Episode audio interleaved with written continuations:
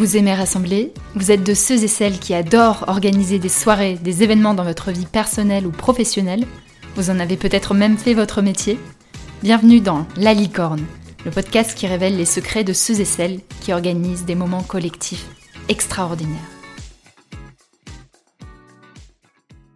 Oyez, oyez, chères auditrices et chers auditeurs, je m'appelle Lily et je vous souhaite la bienvenue dans ce nouvel épisode de La Licorne. L'épisode du jour est un épisode professionnel dédié à ceux et celles qui veulent organiser des moments extraordinaires dans leur vie professionnelle. Le sujet du jour, comment profiter de réunions d'équipe pour recréer du lien. Aujourd'hui, j'accueille Laure qui est avec nous depuis le Québec. Laure est facilitatrice et coach en approche appréciative. Et Laure est aussi une grande adepte du froid, depuis la douche très froide du matin jusqu'à des plongeons dans les lacs froids du Québec. Bonjour Laure. Bonjour Lily, merci de me recevoir. Merci d'être là avec, euh, avec nous. Je suis ravie, tu es ma première invitée québécoise. Je suis ravie qu'on ait une liaison transatlantique à travers ce podcast. Magnifique, c'est déjà international. Merci Laure. On va hum, commencer par une question brise-glace, vu qu'on était dans le thème du froid. Je te propose cette question pour qu'on réchauffe la conversation et pour euh, mieux te connaître aussi, et pour moi et pour ceux qui, nous écoutent. Est-ce que tu es prête? Allons-y, puisque j'ai l'habitude de sauter dans des lacs froids. Alors la question du jour est dans quel lieu, au pluriel, te ressources-tu? Ah, c'est une belle question me donne chaud même. Euh, il passe chaud ou froid, c'est la nature.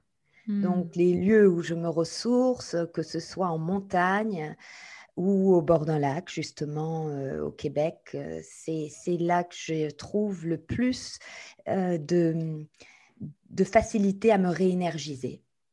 Ça, hmm. c'est c'est le lieu. Hmm, c'est le lieu de, c'est les arbres les paysages. Voilà, oui. On va plonger, rentrer dans le cœur du sujet. Le cœur du sujet qu'on a choisi aujourd'hui, c'est les réunions d'équipe. Donc, dans, dans, ta vie professionnelle, tu facilites des réunions d'équipe. Je voulais déjà commencer par te demander pourquoi, pourquoi est-ce que ces moments sont importants pour toi? Derrière réunion d'équipe, qu'est-ce que tu mets? Oui, ben j'aime beaucoup que tu abordes l'aspect professionnel euh, des réunions parce qu'on a des réunions familiales et les réunions au travail, euh, elles sont loin d'être considérées comme euh, finalement un lieu nécessairement euh, familial et convivial. Or, c'est un peu euh, l'idée que j'ai derrière la tête lorsque je fais n'importe quel type de réunion. C'est oui, bien sûr, d'avoir une réunion qui porte sur des décisions à prendre ou des informations à communiquer ou des brainstorms, mais surtout créer des espaces pour que les gens puissent au moins échanger un peu, se voir un peu et s'entendre. Donc, euh, c'est là que l'humain, je trouve, le lien, la connexion euh, prend tout son sens. Donc, on peut avoir des réunions d'équipe, euh, de travail professionnel, où on se donne la permission de créer cet espace-là d'échange. Donc, voilà pourquoi j'y tiens, moi, aux réunions d'équipe et que je les adore. Hmm. Aujourd'hui, tu vas nous raconter une réunion d'équipe qui est bien particulière et qui est, qui est vraiment magnifique. J'ai hâte de t'entendre. Avant de te, de te proposer de rentrer dans cette belle histoire, est-ce que tu peux juste nous poser le contexte de voilà, qui était là, pourquoi est-ce que ces personnes étaient là, et après je te laisserai le micro pour raconter cette histoire. Absolument. Donc c'est un contexte très professionnel c'est très concret et en plus, bah, ça vient vraiment s'entrelacer avec les événements autour de la Covid, puisque c'était une rencontre à laquelle on m'a demandé de, donc, de participer comme facilitatrice avec les infirmières spécialistes de Laval. Il faut comprendre que, et Laval, c'est une région qui, euh, qui est à côté de Montréal, à quelques 40 minutes, même pas de Montréal. Donc, euh, il faut comprendre que le secteur de la santé, bah, premièrement, ça se passait le 7 février 2020. Donc, si vous voyez bien, le 7 février, c'était à un mois de la Covid. On était là en toute innocence, sans savoir ce qui nous attendait. Et il faut comprendre que le secteur de la santé a vécu de grandes transformations et le rôle des infirmières a changé.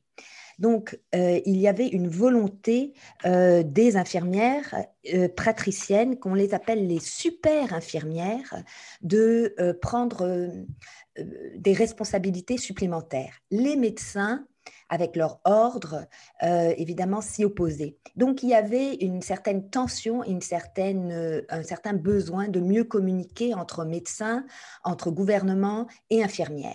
Et c'est à ce moment-là que les infirmières de Laval donc, ont décidé, les infirmières spécialistes, ces infirmières euh, qu'on appelle aussi super infirmières parce qu'elles ont des responsabilités de diagnostic et puis aussi de suivi, tout comme un médecin pourrait l'avoir. Donc c'était là que le tout se jouait. Mmh. Et elles ont voulu en apprendre plus, du coup, sur les habiletés politiques et le leadership féminin. Donc le thème, c'était leadership féminin et habileté politique. Merci pour cette belle mise en, en contexte. Maintenant, je vais te laisser le micro pour nous raconter ce qui s'est passé pendant cette réunion. Bien. Alors, euh, j'aimerais bien mettre l'accent sur deux choses, puisque tu disais euh, qu'est-ce qu'on pourrait écouter. Je pense qu'on pourrait euh, mettre l'accent sur deux choses. L'espace, premièrement. Ce qui m'a étonnée, c'est que lorsque je leur ai demandé où se passerait la rencontre, elles ont tout de suite répondu, en tout cas le comité organisateur, ont tout de suite répondu, bon, bah, ça va être dans nos bureaux.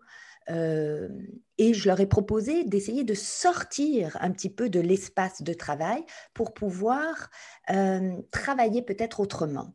Et elles ont tout à fait acquiescé, mais ça ne leur était pas venu euh, à l'idée. Et ça m'a fait donc réaliser à quel point l'espace, le contexte dans lequel on va travailler va avoir un impact sur la façon dont on va se parler et travailler ensemble.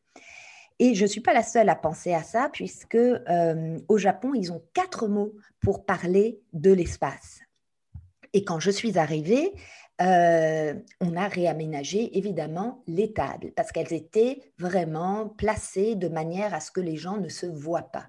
Et on a replacé les tables pour que les gens puissent parler ensemble en cercle.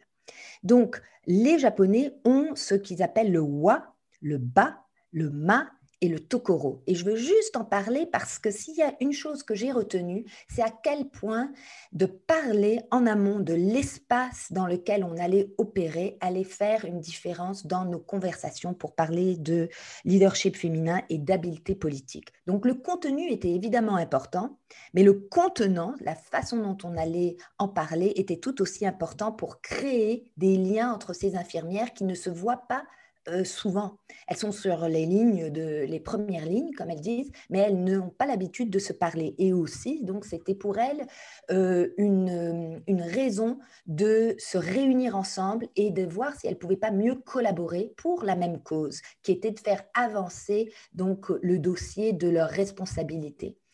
Alors, le WA, qu'est-ce que c'est? C'est vraiment euh, comme une sorte d'air entre deux personnes, une sorte d'énergie qui circule entre deux personnes. Cette énergie va circuler totalement différemment si je me retrouve à la même table que quelqu'un, une table peut-être même ronde, euh, au lieu de être euh, sur une chaise assise côte à côte. Donc ils appellent ça le wa. Le bas, là, c'est plus le contenu. Qu'est-ce que je vais utiliser? Alors, est-ce que je vais utiliser les tableaux, les post-its Est-ce que je vais utiliser les murs? Et nous, on a utilisé beaucoup les murs pour les décorer avec toutes les informations que l'on avait. Le mât, c'est tout l'espace de silence. Et ça, c'est quelque chose euh, qui est extraordinaire à apprivoiser dans les réunions professionnelles. C'est le respect de, silence entre les questions, le respect de même euh, un moment où on ne fait rien, mais où on communie euh, ensemble. Et finalement, le tokoro, c'est le contexte. Dans quel contexte on se réunit? Donc, euh, si je pouvais euh, donc euh, insister sur une chose, ça serait de, penser la réflexion sur l'espace qui a été faite avec elle et avec moi pour créer une, un environnement propice et de confiance. On appelle aussi des espaces, ça des espaces de confiance. ça nous a amené à décider de travailler sur le cercle. Et le cercle, c'est aussi un certain rituel pour se mettre tous à la même, euh, au même niveau, démocratiquement. Il y avait des directrices dans la salle, il y avait aussi des infirmières, il y avait des conseillères, tout le monde au même niveau se parle et partage. Et donc, le deuxième concept euh, fort, euh, je dirais, euh, important, c'est celui de l'ouverture. Et l'ouverture, je leur avais demandé de préparer quelque chose en amont et c'était tout simple, c'était apporter une photo d'une femme qui vous inspire. Et une femme qui vous inspire, puisqu'on parlait de leadership féminin. Et on a mis tout simplement cette photo-là au centre de nos cercles. Et pour se présenter, on était toutes en rond, on était euh, une quarantaine en cercle autour de ces photos et chacune a indiqué pourquoi elle avait choisi cette femme-là et pourquoi cette femme-là l'inspirait.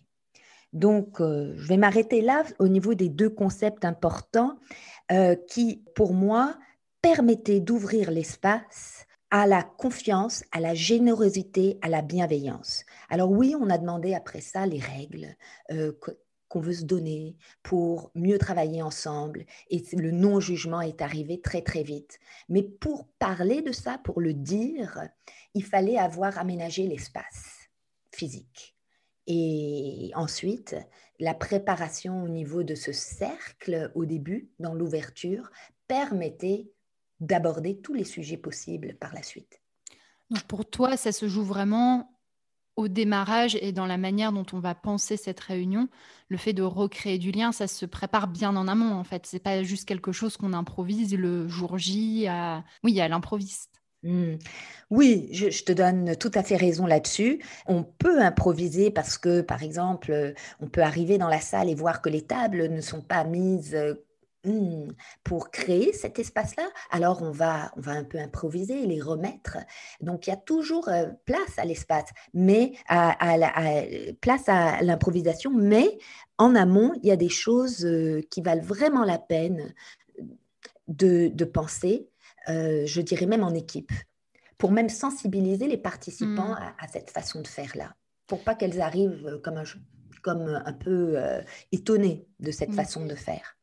J'ai déjà vu justement dans des, dans des facilitations le fait de parfois d'utiliser cette pratique du cercle, de mettre les personnes dans un autre environnement que ce dont on peut parfois avoir l'habitude. Parfois, ça peut créer des résistances, des questions, des, des personnes qui osent pas forcément ou qui sont pas d'accord, en fait, qui osent pas rentrer. Et ce que j'entends dans ce que tu me dis, c'est que le fait d'impliquer les personnes en amont permet de réduire ces freins-là et pour que ça soit beaucoup plus doux pour les participants d'avoir accès à cette pratique qui permet de l'ouverture, comme tu l'as dit tout à l'heure. Mmh. Oui, et tu as d'un très bon point qui est celui de euh, respecter le rythme de chacun. Et donc, euh, s'il y en a qui ne veulent pas participer de cette façon-là, leur silence est quand même une façon de participer. Donc, elles peuvent prendre euh, euh, un objet, le tenir et puis passer ensuite l'objet à l'autre personne. Dans ce cas-là, c'était sa photo, la photo de la femme qui l'inspirait. Donc, il faut donner en effet des directives qui permettent aux gens de se sentir très confortables de parler ou de ne pas parler. Est-ce que tu as eu des nouvelles après cette réunion d'équipe? Qu'est-ce que, qu'est-ce que ça a généré en fait chez les personnes qui étaient là? Oui, j'aime beaucoup ta question. Euh, bah, justement, je leur avais demandé du feedback et il se trouve que ce matin, en préparant, euh, je, l'ai un petit peu euh, regardé. Eh ben, c'était, j'ai retenu que nous possédons tout un certain leadership et nous pouvons l'appliquer au quotidien dans plusieurs petites actions. et, et ce qui les avait beaucoup disons, marqué, c'était le pouvoir de la connexion euh, ensemble, du moment présent. Nous sommes toutes des femmes fortes à notre façon et nous pouvons toutes nous entraider. Donc, elles avaient vraiment reconnu euh, la force de, du réseautage, puisqu'on parlait d'habileté politique, la force de, euh, du collectif. Alors qu'elles avaient comme l'impression qu'elles travaillaient peut-être un peu toutes seules dans leur coin et qu'elles ne se voyaient qu'à de rares occasions comme ces réunions-là. Or, là, le fait de les faire travailler au niveau de, l'espace et de bouger, et, tout en s'exprimant sur ce, thème, euh, ça les a ramenés au groupe, aux forces euh, du collectif. J'aurais adoré être une petite souris et être là pour t'observer. J'ai l'impression qu'il y a beaucoup de magie qui s'est passée à t'entendre. C'est, ouais, j'aurais adoré voir ce moment-là. Oui, et puis j'avoue que c'est d'autant plus émouvant que ce sont des femmes admirables qui, euh, par la suite, on l'a vu, euh, ont, dû, euh, ont dû travailler sur les premières lignes dès que le hmm. virus de la Covid est arrivé. Donc, elles sont d'une, je ne sais pas, d'un dévouement et d'un professionnalisme extraordinaire. Donc, on a vraiment à cœur de leur donner les outils pour faire avancer euh, leur, euh, leur cause, mais aussi leurs idées, parce qu'elles ont mm. beaucoup d'idées. Elles sont sur le terrain, elles, elles, elles, voient ce qui se passe. Et avec la bureaucratie, c'est très difficile de, de tout, c'est pas toujours facile, disons, de faire avancer euh, leurs constats. Donc, c'était de les outiller en ce sens-là. Si on prend du recul par rapport à ce moment, tu nous as livré plusieurs apprentissages. Pour toi, quel était l'ingrédient, tu vois, l'ingrédient licorne, le secret central qui a fait de, cette réunion un moment extraordinaire?